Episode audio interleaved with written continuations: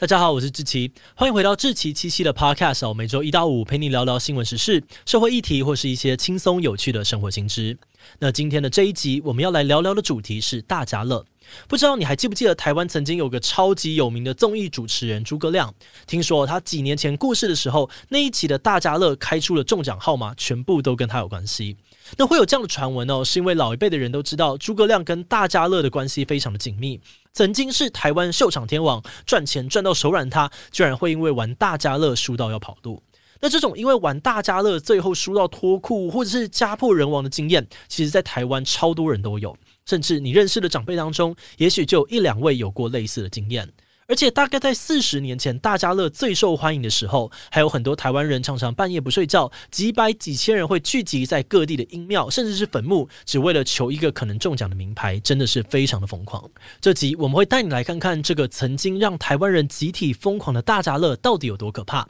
大家乐又为台湾社会带来了多少影响呢？今天就让我们一起来聊聊台湾的大家乐吧。不过在进入今天的节目之前，先让我们来一段工商服务时间。想换新笔电吗？你可以考虑 Lenovo 全新的 ThinkPad Z 十六笔电。ThinkPad Z 十六搭载 AMD Ryzen Pro 六千 U 系列行动处理器和十六寸四 K OLED 低蓝光显示器，不但电池续航长达二十点五小时，还支援快速充电，随时随地满足你的需求。而且 Z 十六的机身采用回收铝金属和塑胶原料制成，有着特殊的北极灰外形，就连外包装也采用一百 percent 可回收的材料制造，能减轻环境负担。另外，在作业系统方面，Lenovo 推荐商务用 Windows 十一专业版，透过更简单、更直觉化的体验和毫不费力的浏览，来提升您的专注力。只要按几下，并使用翻新的开始、工作列和浏览中心波动，就能完成工作。在电脑间和线上搜寻，而不需在浏览器、索引标签和资料夹之间切换，并且快速存取最近使用过的文件。从至中的开始和干净的版面配置到全新的图示、桌布和音效，新版 Windows 十一可让您的工作变得更简单。所以，如果你最近有换笔电的打算，欢迎点击资讯栏链接，了解更多 ThinkPad Z 十六的详细资讯。好的，那今天的工商服务时间就到这边，我们就开始进入节目的正题吧。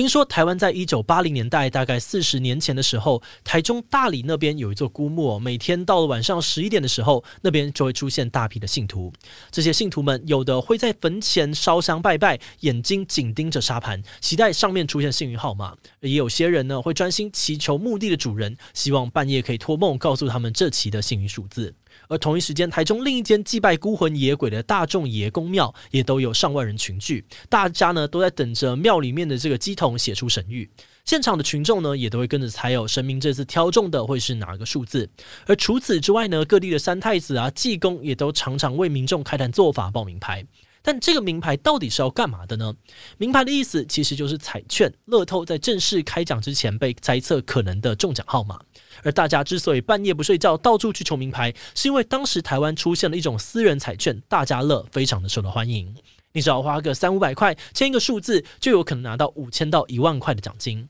那因为玩法很单纯，报酬又很高，所以当时的赌徒们全部都为之疯狂。他们不止哦，会去各地的庙宇找名牌，也常常把生活中的大小事看成名牌。比如说，今天打翻了一杯水，他们不会马上急着要把水擦干，而是蹲在那边看看洒在地上的水有没有形成什么数字。另外，也有些赌徒没事呢，就会出去外面走走啊，晃晃，看看天空，看看树，想要在里面看出什么数字出来。总之哦，大家就是用尽各种奇怪的方法，想要从生活里面找到一个中奖数字的灵感。那个时候，台湾的立法委员在质询的时候，还曾经说过，全台湾大概有三百多万人在玩大家乐，社会已经变成了一个大赌场。诶，但为什么有那么多人都在玩大家乐？三五百块的彩券有可能会让人输到家破人亡吗？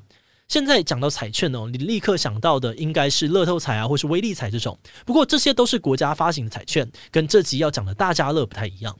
大家乐是一种依附在国家发行的爱国奖券底下的赌博方式。这边呢，就要先来说明一下爱国奖券是什么。爱国奖券是一九五零年代开始，政府为了缓解财务困难而发行的奖券。当时民众购买奖券的钱呢，会拿去给政府做一些国家建设，而政府为了回馈民众支持，也寄出了高额的奖金。那有多高额嘞？如果你幸运中大奖哦，奖金足够你在当时的台北市区买一个独栋的房子。那因为这个奖券发行的初衷呢，是给政府筹钱做建设，所以才会有一个好听的名字，叫做爱国奖券。不过过了三十年哦，到了一九八零年代的时候，爱国奖券热度就有点减弱了，所以彩券业者为了促销爱国奖券，就想到了一个方法：如果你买的爱国奖券，它最后的两个号码跟开奖出来的第一特奖最后两个号码一样的话呢，就可以获得赠品。简单来说，就是在原来就有的奖项之外呢，多开一个特别奖项，让你比较容易中奖的意思。那虽然业者这样做一开始只是想要刺激爱国奖券的销量，但他们没有想到这种玩法后来竟然演变成一种猜数字的赌博游戏。比方说呢，我今天猜这期爱国奖券得奖编号的最后两个数字是七七，然后我用三百块钱跟组头买了七十七号，如果猜对中奖了，就可以赢五千块回来。那当时这些组头呢，其实也都是私人单位，他们会拿大家买数字的赌金当做奖金库。如果没人猜中的话呢，他们就可以自己把钱都收走；如果有人猜中的话呢，就要发奖金给他。那因为这种赌博方式报酬率比爱国奖券还要高很多，而且它算是依附国家彩券的开奖，相对不容易作假，让民众比较有信赖感。再加上玩法超简单哦，因此大家乐的风潮瞬间席卷了全台湾。根据当时邮局的这个统计资料呢，在每期开奖之前，光是民众去邮局提领的金额就高达了五十亿元。也就是说呢，每一期都很有可能有超过五十亿的钱流通在大家乐这个游戏里面。每次在爱国奖券开奖之前呢，民众就会找所谓的组头签牌，而每个组头设定的价格啊、玩法跟报酬率可能都不太一样。但大致来说，每次签牌的这个赌注呢，从台币一百块到七千块都有，想要签几个号码就签几个号码。那为了赢得高额的奖金，这些赌徒们就会开始四处的找名牌，所以才会出现我们一开始讲到的半夜不睡觉，一堆人往坟墓里面跑，或者是呢很常去庙里烧香拜拜，求神明报名牌的状况。如果后来真的有中奖，这些赌徒们也会为了报答神明，把神明请回家供养，打一面金牌送给庙方，或是邀请歌仔戏团啊、脱衣舞团到庙前面演出之类的。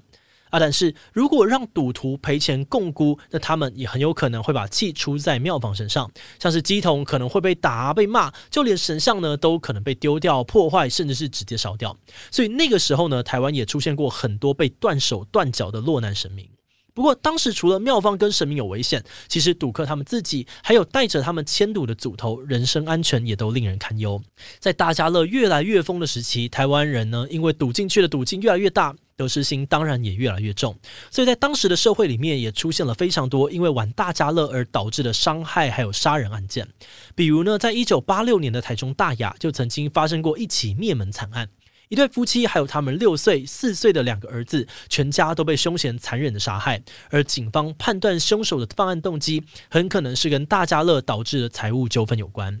这个案件的受害者原本是一个装修工人，后来搭上了大家乐的风潮，跟妻子一起转行当组头。他们觉得组头跟赌徒不一样，组头只要负责收赌金，而且呢就可以抽一成的报酬，相对来说没有什么风险。不过这对夫妻在当组头的过程当中，跟不少底下的赌客产生了过冲突，也常常被人家言语威胁。比如说，有些赌客签了号码但没有付钱，等到号码真的中奖之后，却想要拿奖金分一杯羹。有赌客签号码六九，却被这个组头呢。误写成四九，没有想到六九这个数字最后就中奖了。赌客就气不服的怪说呢是组头写错，他明明就是要签这个号码。如果组头不给他奖金，那他就要杀了对方。这类的冲突真的是讲都讲不完哦。那到了最后，警察破案抓到了凶手，也真的是跟受害者签过牌的赌客，所以也可以证实说，组头一家人被杀害的确跟大家乐有关。另外，除了组头可能会面临跟这个赌客起争执的危险之外，赌客本身真的下场也很多是惨不忍睹的。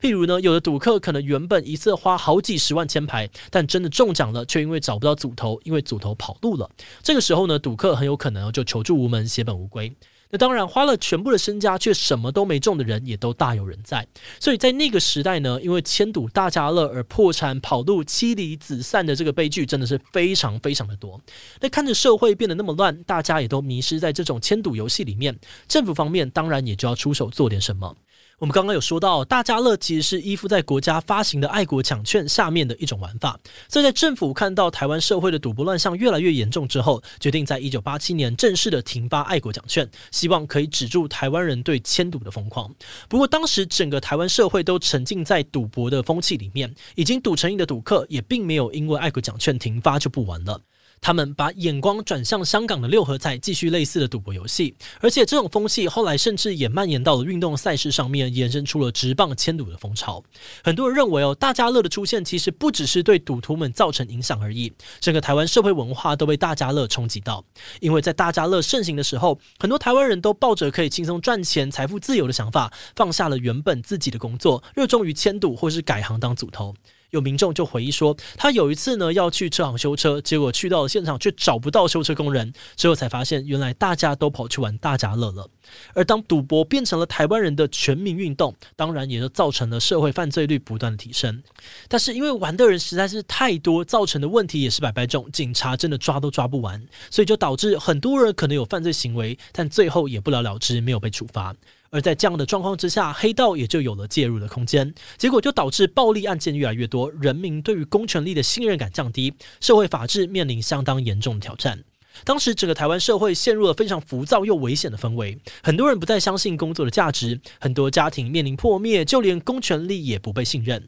甚至呢，在这样子的赌博风气也蔓延到职棒之后，导致了职棒的票房低迷了至少十五年，台湾棒坛还差点因此垮掉。不过这里有个蛮值得思考的点是，这样的社会氛围完全都是大家乐这个赌博游戏所造成的吗？其实也不能这样讲。如果我们看回一九八零年代的台湾，会发现当时的社会刚刚从农业快速进展到工业，很多的休闲娱乐都还来不及发展，大家就已经进入产线式的工厂生活，人跟人之间变得有距离，生活也变得很单调，每天就是重复上班下班，下班之后也不知道要做什么事情来排解压力。所以在这个时候，很多人就会想要借由赌博带来的刺激感去排解生活上面的压力。而且在大家乐的世界里面，很多组头跟赌客原本就认识哦，比如说是以前上班的同事啦，家住附近的邻居啦，或是本来就有交情朋友。所以在这个讨论牌、签牌、找名牌的过程，其实也是他们互相社交、打发时间、抒发自己情绪的方式之一。而另外，在这个时期呢，也刚好是在台湾经历经济的高度成长之后的甜蜜点。有些人可能早期靠自己努力打拼工作，真的有赚到钱，可以买地买房子，社会当中呢也累积了很多的闲钱。但因为大家对于投资理财普遍没有什么概念，所以就算手里有钱哦，也常常不知道该怎么花。根据学者的研究，当时社会上面有超过五千亿的邮政储金，还有两兆五千多亿的各种金融资金都在找出路。再加上当时的股票市场还不健全哦，民众也不知道该如何有效的投资，所以在这样的情况之下，很多人就会想说，那我就把钱拿去赌大家乐，用钱滚钱，看看能不能够更有钱。结果这种赌博带起的投机风气，就这样的侵蚀着台湾社会长达了二十年之久。今天的这集呢，其实是我们在 YouTube 频道上面从会员许愿池投票选出来的题目。很多的会员呢，就跟我们分享说，小时候听过长辈在讲大家乐有多可怕，亲戚有哪个叔叔啊、伯伯都因此跑路，把家里搞得乌烟瘴气。而我们小时候呢，也有听过像是名牌啊、跑路、大家乐这些名词，但那个时候呢，却很难具体的想象，距离现在四十年前的台湾，为什么会有那么强烈的赌博风气呢？不过，为了制作这集的主题哦，团队在找了很多资料之后，我们觉得回到一九八零年代的台湾，大家乐也许更像是一种当时的时代需求。因为那个时候大家的娱乐选择比较少，也不太懂得正确理财的管道，资讯有没有现在发达？再加上大家乐的玩法很单纯，几乎所有人都可以来玩，所以才会导致看起来无害的游戏，最后给台湾带来了这么多负面的影响。